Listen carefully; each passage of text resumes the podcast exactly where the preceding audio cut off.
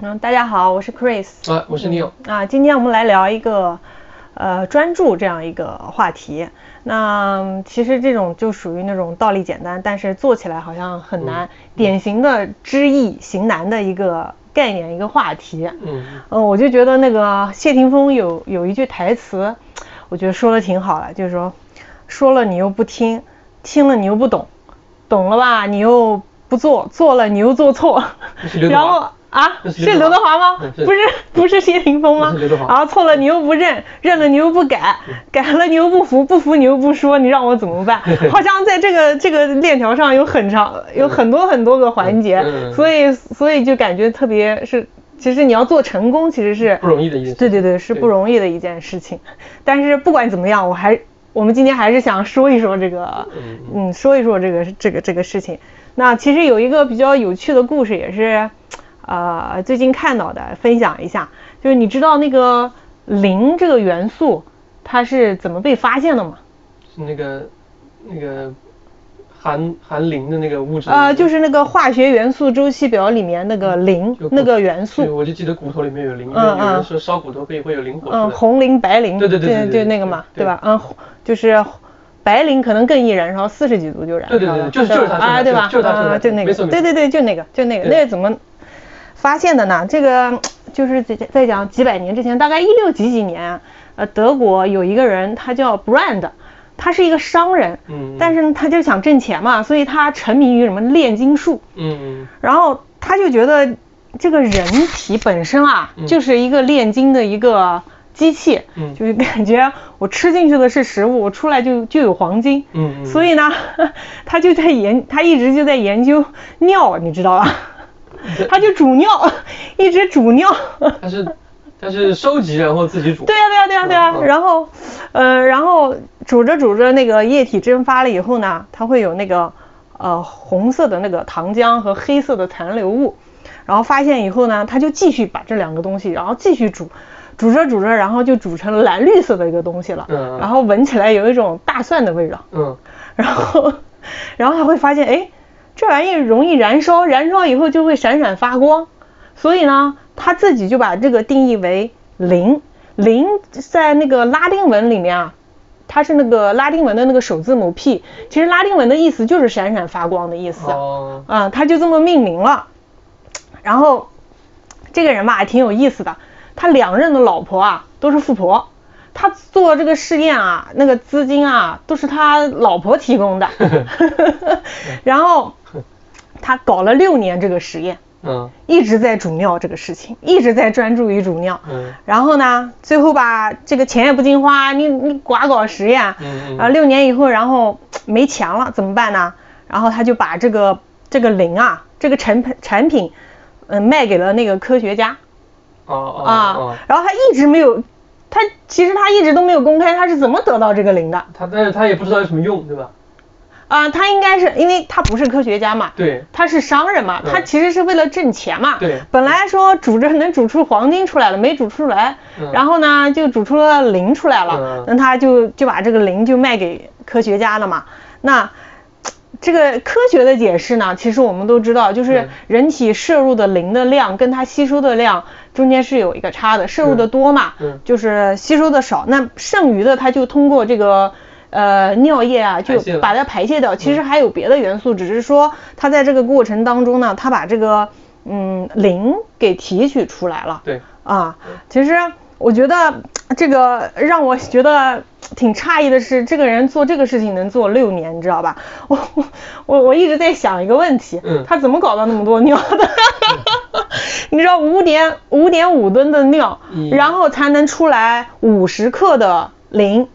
一一个人一天排估计也最多也就一千毫升左右。他我我觉得他得挨家挨户收。对他得收，他不然他得买。不是以前像我们就是呃外公外婆那个年代，家里比较穷的时候啊，嗯那个时候家里是没有厕所的，就每天早上会有人来专门是来收的，叫什么？呃，倒马子，啊，有这个说法的，我不知道几百年以前年前是不是德国也是这个样子，差不多可能，欧洲嘛，随便乱泼的都是，对，反正蛮有意思的。然后我就在想，你说专注这件事情嘛，也挺有意思的，不是说他坚持。对他，他坚持，就是说，哪怕你看上去炼金术这个东西完全好像不科学，他也不懂科学，但是他就有这种，而且有点像奇怪的一个癖好、嗜好一样的那种。我就觉得反正总有东西出来。啊，对对对对对对对，你像都煮出那个红糖浆跟黑色残留物，他还不放过，他还继续要煮。然后你会发现，哎，你你有的时候看上去很奇怪的事情，到最后你会有一个。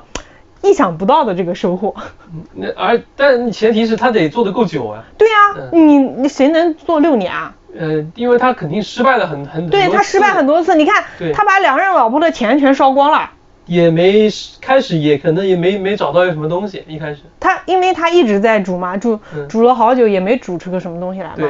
这个你知道他他也没有什么基础的那些。化学知识，对化学知识嘛，他就纯粹就是凭着一股子一股子所谓的信仰啊，什么东西的，然后就在坚持这件事情。对，嗯，你你说这个东西，我觉得挺有意思的。就有点像那个早期的那种那种，对某些事情特别执着的，对对对对，手工艺人一样啊，就是反正一天到晚我就干这一件事情。对，然后我也不腻，我就就把反正干到干到我死，我还在干这个事情。对对对，然后你会就发现有一些。副产物反而你可以，呃，有有有一些意外的惊喜。你比如说，我就想到我我现在跑步，对吧？嗯。其实我跑步并不是为了减肥。你看我其实也不胖，也没说是要到减肥的那个那个那个那个那个地步去。对对对。然后天天跑，但是我天天跑其实是为了我的那个身心的一个愉悦。我觉得。对。跑步对于我来说的话，我会感到快乐、高兴，我才去做这个事情的。对。然后我就天天做，天天做。但是做了一两个月以后，你会发现，我体重掉了十斤啊！我其实是一个，我其实原来体重一百二不到嘛，我掉了十斤嘛，我的基数还不高，我掉了十斤。你想想看，就是说，这个对于我来说，这是意意外的一个一个收获。我其实并没有说是冲着那个要去。减肥去做这件事情的，嗯，当然你反过来说，如果你冲着去减肥去做这个事情，你也做不久。嗯，对对。因为因为我据我所了解的话，就没有一个人说是我为了减肥能够十一年、五年、十年天天跑步的。天天跑很难。那个你你这个就衍生到一个问题了，你找的那个关注点不对，那个只是个结果，那个不是你的目标。因为你光想去减肥的话，你会在乎那个体重的增加和减少。对对对，你每天你每天可能都要上称称个不止一次，早中晚你都得称吧。嗯。就是你很在意那个东西，但是你忘你忘了你应该你忘你忘了你你应该干什么？那个点不在于说你要你看着那个那个那个那个秤上面的那个数字，对，而是要你参与到那个真正那件事情去 focus 在那件事情那个身上。啊，其实你你看啊，健身房里面是不是有很多镜子？你发现了没有？对对对。你知道那个镜子的目的是什么吗？照的好看一点。不，镜子有几个目的啊？我是这么理解的。第一个就是说，呃，会让你觉得健身房的空间大，然后明亮。对。啊，第二个就是说，你空。那个健身房是要有氛围的，你照着镜子，感觉虽然你一个人，但你感觉好像是有一个人在陪伴的那种，就是那种感觉。人多了以后，你不是有气氛嘛？然后你会觉得有来劲了，然后就会练。然后呢，还有一个就是你看着镜子，就像你说的，嗯，有自信。对。但是还有一个很关键的，就是镜子是用来纠正你的姿势的。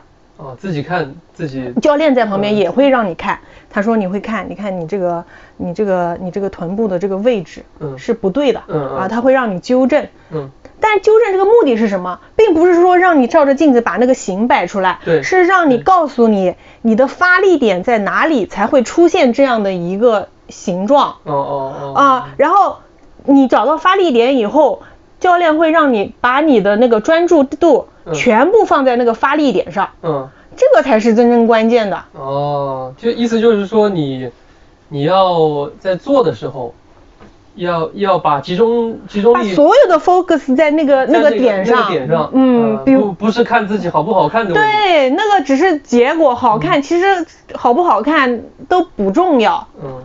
呃，所所以有些就是很多人，但不是说全部啊，就有些人他可能没有 get 到这个东西，他会每次练的时候，他会看镜子，看自己的这个呃动作有没有优美啊，或姿势有没有呃变形啊？对对对对，其实真正的关注点在于你有没有把你的你的你的那个思想集中在你的发力点上，这个才是最关键的，不是说是看镜子。哦，啊，所以这个很重要。所以你把如果你把这两个呃 focus 的点搞错的话，你你效果就嗯不会太好哦，明白了。啊。那一那其实你在健身的时候，你等同于在做，呃，有点像在做冥想一样，因为你得你得集中精神在很具体的一件事情上面。但你还不能错呀，关键是冥，嗯我不知道，我不太了解那个真正的冥想，你的 focus 在哪个点啊？呼吸一般呼吸对吧？嗯一般是呼吸那嗯，比如说我我我做那个器械的普拉提，嗯，也是有个镜子，但教练基本上说你不要看镜子，因为很多、尤其是女性，她特别在意的是啊，我要看看好不好看。她的那个 shape 怎么样，嗯对吧？嗯那点就错了，根本就不在那，所以效果不好就不。有的人练个十次，可能你都能看出来隐约的那个呃那个那个马甲线了，有的人就不行。那是因为你在做的时候，你的点都没有放在你的那个核心力量上，你怎么会发力呢？你的力是散的，你的你的关注点不对的话明白了，啊，这样子。嗯，所以我就觉得那个关注的那个找找对那个点是很重要要的对，嗯不要本末倒置了，这个我觉得是很关键的一件事情啊。然后我会觉得，其实关注的话是一个非常逆人性的东西，因为你要 control 控制我健身本身就很逆人性，啊，但有人很享受，你没上瘾呢。呃那那那是那是你天天 我找到那个道了是吧？天天去，然后然后你要依赖于那个多巴胺的分泌的时候，就跟喝咖啡一样，对吧？嗯那你你嗯那你那你可能会天天去，天天去，天天去。但本身就对于绝大部分人而言，绝大部分的人，他其实对于健身、对于练体型、对于跑步这些事情，他是很难坚持下来的，因为你没有一个动力去驱动你做这个事情。或者说你动力不对，对对，你的动力不对，动你找的动力不对错了，对对对，就像我刚刚说找错了，对那就那就不行，没错啊、所以我我会觉得那个其实蛮逆人性。你知道心流这个概念吧？还有一本这个书嘛，对对对心流讲的就是说一个人就是在专注做某件事情的时候表现出来的那种心理状态。那其实进入心流是很难的，一个人大概进入心流，他能维持的那个时间大概就是在二十到三十分钟这样一个时间。所以心流那本书是让你干嘛的？是为了让你训练的，让你训练，告诉你怎么样能够重复。呃，快速的、有规律的进入心流那个状态，你要 control 你的什么？你要 control 你的那个体验的，要这个是要专门训练你才会慢慢有的。呃对，你想想看，你要 control，你要 control 你的那个内心，很难很难，是不是很很难很难？你这个这个你感觉给自己找别扭嘛？对因为人懒嘛。这个不只是在在在冥想中可以获得，其实，因为我知道的可以在运动中也可以获得，你跑步也可以，你打球也可以，呃，不管是团体运动还是单体运动，道理都是相通的，只是说我们找了我体验过的、比较熟悉的来来想讲一下我这个对这个这个这个心得是这样的啊。对，那进入这个这个心流的核心，其实是为了让你的那个大脑运转的效率会会得到极大的提升。对，然后在那个状态下的话，时间对于你来说，你都你都感受不到。就就就是之前几年看过一本书聊的这个、这个事情，他就说对于一部分的人来讲，尤其是某些有钱人的阶级，啊、他们那个书里面问了一个问题是这样问的，就是说啊、创造力到底是一项可可习得的技能还是天生的？呃，通过火人节，我们基本上可以得以知道，那像谷歌的 CEO，像马斯克，他们都愿意去的原因，是因为他们花了很多钱，呃，以及时间和精力在这件事情上面。其实，就是为了让自己更快的进入那个状态。你你你说到这个，我就想起来，你你你你看，所有我们接触过的这些投资的这些大家，对哪个不说 focus 的这个概念？每个人都在每每个人都在说，对吧对？你包括你前阵子我正好又翻到了之前在这个苹果做首席设计师的那个那个 John 叫 Johnny，应该那个人，他跟乔布斯是共事了很多年的。嗯他说他从乔布斯身上学到的那个呃，最重要的一点，对，就是专注。对而且他的那个境界更高，他说专注就是一种状态，不是你做某一件事情的一个状，那个点的那个状态，是你整个一天二十四个小时、三百六十五天整个呈现出来的那种状态。对对，嗯，那个那个嗯那个可能那个 我们还要继续再努力了。可以可以想象得到大概是什么样子，就好像可能我之前看那个呃奥运会的时候，发现那个谷爱凌跟苏翊鸣他们能做的那个动作，并不是他平常在训练里每一次都能做成的动作，啊，对对对。但是在那一刻他可以，是因为他可能他进入了那个状态。但是在在他比赛的那一刻进入状态，比他平时时进入状态更难，难，对因为对你的噪音太多了。对啊，对，你要你不管是让自己兴奋起来，还是说你要通过安静下来，还是什么方式，你你要你要找到你合适的方式进去对对对是不容易的。对对对对对对，所以、嗯所以有些时候就是这个问题，而且这个会极大的影响你的表现。那个那次我那前不久又看那个邓亚萍跟那个窦文涛以前老聊天的那个老老老的那个、嗯。那个那个片段，然后那个邓亚萍聊到她输给那个那个规划的那个那个运动员，就是中国到日本规划的那个叫什么？何智丽，啊呃后来改名叫小山智丽。啊，对对对对对，就是说，就说那次他他就输的很明，就是那个那个事情很窝囊嘛，然后回来以后被被很多人骂，然后他说那个那个那个，因为他是那那场输的全国人全国人民记忆都比较印象深刻嘛，然后他就说，他说我经历了那天，他说我我我已经把我能学过的所有的浑身解数都使出来，人家但是问题是人家我打什么球过去，人家都接得到，那我就没办法，那说说明他当天可能进入了那种。那种状态，心流的状态。对，但是嗯。而且但是问题问题，你再打一场，他就他他不一定打得赢，啊、这个这个邓亚萍了。这个这个我我我是觉得这个控制是非常非常的困难的，非常非常困难的。它有随它有随机性跟偶然性。哦，对对对对对对，然后，然后有的时候你都思想上你是不由自主的去去去分散你的注意力的。对对对对，啊，你比如说我头一天明明练的是背背部的肌肉，嗯但是我第二天早上起来我会发现我的这个手臂酸，为什么？嗯你这身体自己它在它在那个取巧，你知道吧？嗯他在借力。嗯，我那个经常运动的人，他会借力，你你知道吧？你不自觉我不自觉的，我浑身都在用力，所以嗯你会觉得我明明练的背，我为什么手臂会会酸痛呢？嗯就是这个概念。所以你控制都要控制在那个关键的点上，这个这一点是是很难的，要慢慢慢慢训练。哎，它是可惜的，可惜的。我记得我啊、看那个，那那确实是得一万小时那个概念。对对对对它是可惜的一万小时那个概念。我我因为我我记得我看那个火人节那本那本书的时候，他们就聊到这个这个这个事情嘛。那一整本书都在聊这个事情，到底是为什么这些人要追求这个东西，去参加这个节日，花那么多时间，去去进入那个状态，为什么？那而且那个节日本身它的设置各种细节，就是为了让你进入那种状态而设置的。那乔布斯修禅不也一样吗？一个道理一一个道理嘛。对对对对当然，这个这个禅对于他影响太大了，以至于对于他那个病，他他他认知上他都出现了那那是个体，那是个体嗯，对对对嗯。但总体来说，他这些人都是为了到达那个状态，状态境界。对对对，才去进行这样的练习。他可能各各个人的练，每个人的练习方方法不一样，嗯但最终可能他是为了进入这样的状态，因为这样的状态能给他带来其他的呃好处，比如创造力啊，比如这个这个这个竞竞竞技比赛时候的这种专注度啊，各种，对吧？嗯，其实不论是个人也好，或者一个组织、一个企业也好，其实这个专注是非常非常非常重要的。对对对，嗯，，有的时候，比如说我们，呃，我们扯到一些企业啊，比如说我们看企业的时候，我们可能会不会去看他做了什么，而是会去看他没有做什么，嗯因为没有做什么，说明他在对一些机会啊，嗯对市场 say no，那他专注于他 say yes 的那嗯些少部分的那些事情，嗯，这个是很关键的。对，嗯，然后比如说你呃关注你的竞争对手的时候，你其实也不是应该说是关注你竞争对手做了什么，而是反过来，你看你竞争对手对哪些事情 say no 了。嗯嗯，这个是等于说是换了一个角度来看你有没有专注。嗯嗯嗯，明白。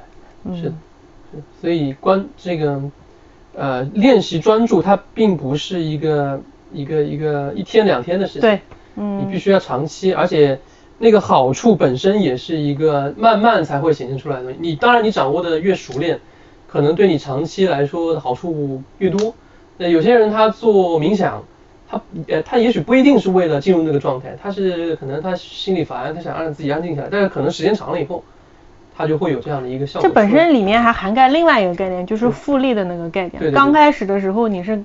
呃，对，呃，你你你的你的体验会弱一些嘛？对对对。时间长了以后，你的体验会强了，强了以后你会有一个正向的一个循环，对，正循环在里面，就会越来越快，越来越快。就我我自己个人我是做过冥想，嗯，但我现在最近又没做了，因为有一段时间可能失眠的时候去做，就发现效果比较好，就是能让你思考更清晰一些，嗯，在某一段时间里，对，大概是这样子。哎，其实这个话题很大，我们可以聊各个角度、各个方面、各种事情都可以聊很多次啊。这个这个 对对，因为太大了，所以今天。对对对，所以今天就跟大家嗯聊这么多。如果有一些新的一些有趣的呃思考啊什么的，再跟大家分享。好，嗯，拜拜。